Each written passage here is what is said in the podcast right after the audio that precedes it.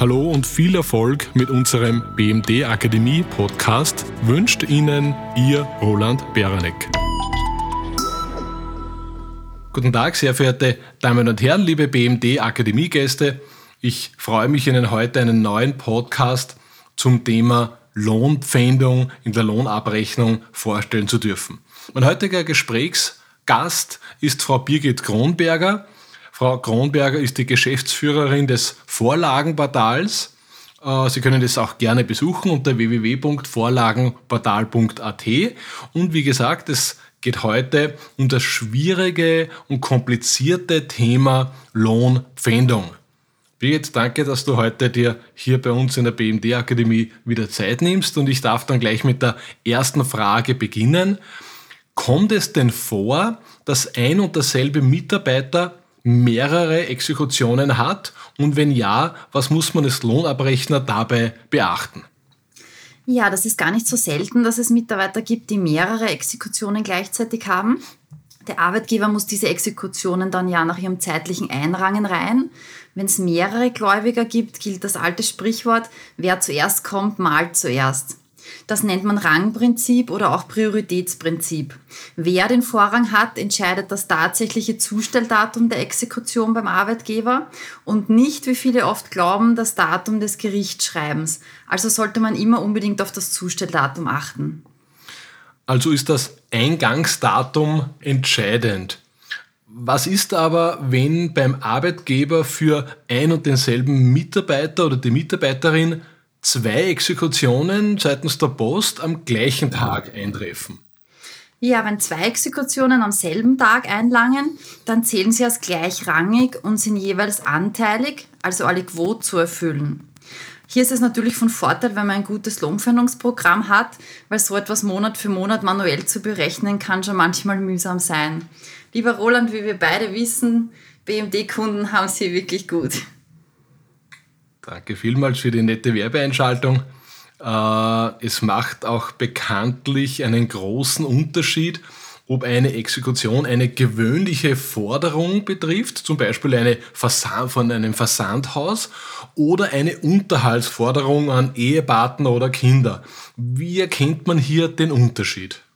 Ja, das ist im Normalfall einfacher, als man vielleicht denken würde. Das Gericht muss in der Exekutionsbewilligung nämlich anführen, welche Lohnpfändungstabellen man verwenden muss.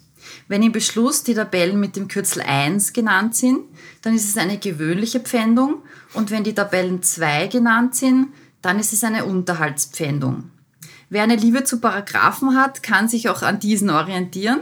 Paragraph 291a steht für gewöhnliche Pfändung Paragraph 291b steht für Unterhaltspfändung. So kann man das sehr gut gleich auf den ersten Blick unterscheiden. Was hat es mit der vierwöchigen Wartefrist auf sich, die oft in einer Exekutionsbewilligung seitens des Gerichts steht? Ja, das ist ein spannender Punkt. Was viele nämlich nicht wissen, ist, dass die meisten Exekutionen vom Gericht gar nicht im Detail geprüft werden. Wenn es um Beträge bis zu 50.000 Euro geht, werden die Exekutionen vom Gericht ohne Prüfung an die Drittschuldner geschickt. Das ist das vereinfachte Bewilligungsverfahren. Warum das so ist, ist leicht beantwortet, weil es einfach schnell gehen muss. Man muss sich nämlich vorstellen, dass es in Österreich jedes Jahr circa eine Million Exekutionsanträge gibt. Da kann natürlich nicht jeder einzelne Fall im Detail geprüft werden. Nur dann, wenn eine Exekution unberechtigt ist, kann der Schuldner dagegen Einspruch erheben. In der Zwischenzeit ist die Exekutionsbewilligung aber bereits beim Arbeitgeber und der muss den pfändbaren Betrag vom Arbeitnehmer einbehalten. Überweisen an den Gläubiger darf er aber erst nach vier Wochen. In dieser Zeit wird über einen allfälligen Einspruch des Schulders entschieden. Das ist der Grund für diese vier Wochen Wartefrist für die Überweisung. Mhm. Warum kommt es immer wieder vor, dass Betriebe Exekutionen bezüglich Mitarbeitern erhalten, die gar nicht mehr im Betrieb arbeiten? Ja, das liegt daran, dass die Datenverarbeitung im behördlichen Bereich manchmal einfach etwas länger dauert. Die Informationen über die Beschäftigungen von Schuldnern werden vom Gericht auf elektronischem Weg über den Dachverband der Sozialversicherungsträger abgefragt. Die Informationen sind manchmal einfach nicht am letzten Stand. Daher kann schon mal passieren, dass bei den Abfragen einer Firma als Drittschuldner ausgewiesen wird, obwohl der Mitarbeiter aber schon längst ausgetreten ist. Mhm. Äh, Unterhaltspflichten des Schuldners wirken sich ja bekanntlich auf die Pfändungsberechnung aus. Ist der Arbeitgeber verpflichtet, vom Schuldner bekannt gegebene Unterhaltspflichten zu überprüfen? Also sich zum Beispiel Geburtsurkunden der Kinder oder die Heiratsurkunde oder ähnliches als Nachweis vorlegen zu lassen. In der Exekutionsordnung gibt es zum Glück eine wichtige Vereinfachungsregel. Der Drittschuldner hat für die Beurteilung von Unterhaltspflichten von den Angaben des Mitarbeiters auszugehen, außer wenn diese offensichtlich falsch sind. Das bedeutet, der Arbeitgeber muss keine Nachweise für Unterhaltspflichten einfordern. Er muss sich auch nicht mit komplizierten Rechtsfragen zum Unterhaltsrecht herumschlagen. Der Arbeitgeber darf sich also auf die Aussage des Mitarbeiters verlassen. Wenn der Gläubiger der Meinung ist, dass der Mitarbeiter falsche Unterhaltspflichten angegeben hat, muss er das über das Gericht klären lassen. Ich würde dem Arbeitgeber für die Praxis als Absicherung unbedingt empfehlen, sich vom Mitarbeiter schriftlich bestätigen zu lassen, ob er Unterhaltspflichten hat und wenn er welche hat, für wen. Und bei der schriftlichen Bestätigung kann ich gleich empfehlen, diese im revisionssicheren BMD-Archiv zu archivieren. Äh, liebe Birgit, letzte Frage zum spannenden Thema Lohnabrechnung, Lohnpfändung. Kann man eine Lohnpfändung ignorieren, wenn der Mitarbeiter hoch und heilig verspricht, den offenen Betrag sofort einzuzahlen?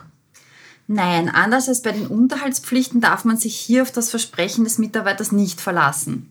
Hier gilt wieder mal der Grundsatz, Vertrauen ist gut, Kontrolle ist besser. Auch wenn man unbürokratisch sein will und dem Mitarbeiter helfen möchte, darf man nicht vergessen, die Exekutionsbewilligung ist eine offizielle staatliche Anordnung, Lohnabzüge vorzunehmen. Wenn der Arbeitgeber diese Anordnung nicht befolgt, kann er haftungsmäßig in Teufelsküche kommen. Eine Exekution darf der Arbeitgeber daher in der Regel nur abhaken, wenn es einen gerichtlichen Einstellungsbeschluss oder einen verlässlichen Nachweis für die vollständige Zahlung gibt. Liebe Birgit, herzlichen Dank für die professionellen, profunden Antworten. Die Angaben bzw. Antworten sind natürlich wie immer ohne Gewähr. Äh, sehr verehrte Damen und Herren, herzlichen Dank fürs Zuhören bei diesem spannenden Podcast. Besuchen Sie bitte das Vorlagenportal unseres Partners www.vorlagenportal.at besuchen Sie bitte auch unsere Homepage unter www.bmd.at slash akademie. Dort finden Sie verschiedenste Podcasts, unter anderem auch Videos. In diesem Sinne, alles Gute, viel Erfolg, Ihr Roland Beranek. Vielen Dank fürs Zuhören. Besuchen Sie uns bitte auch unter www.bmd.at/akademie.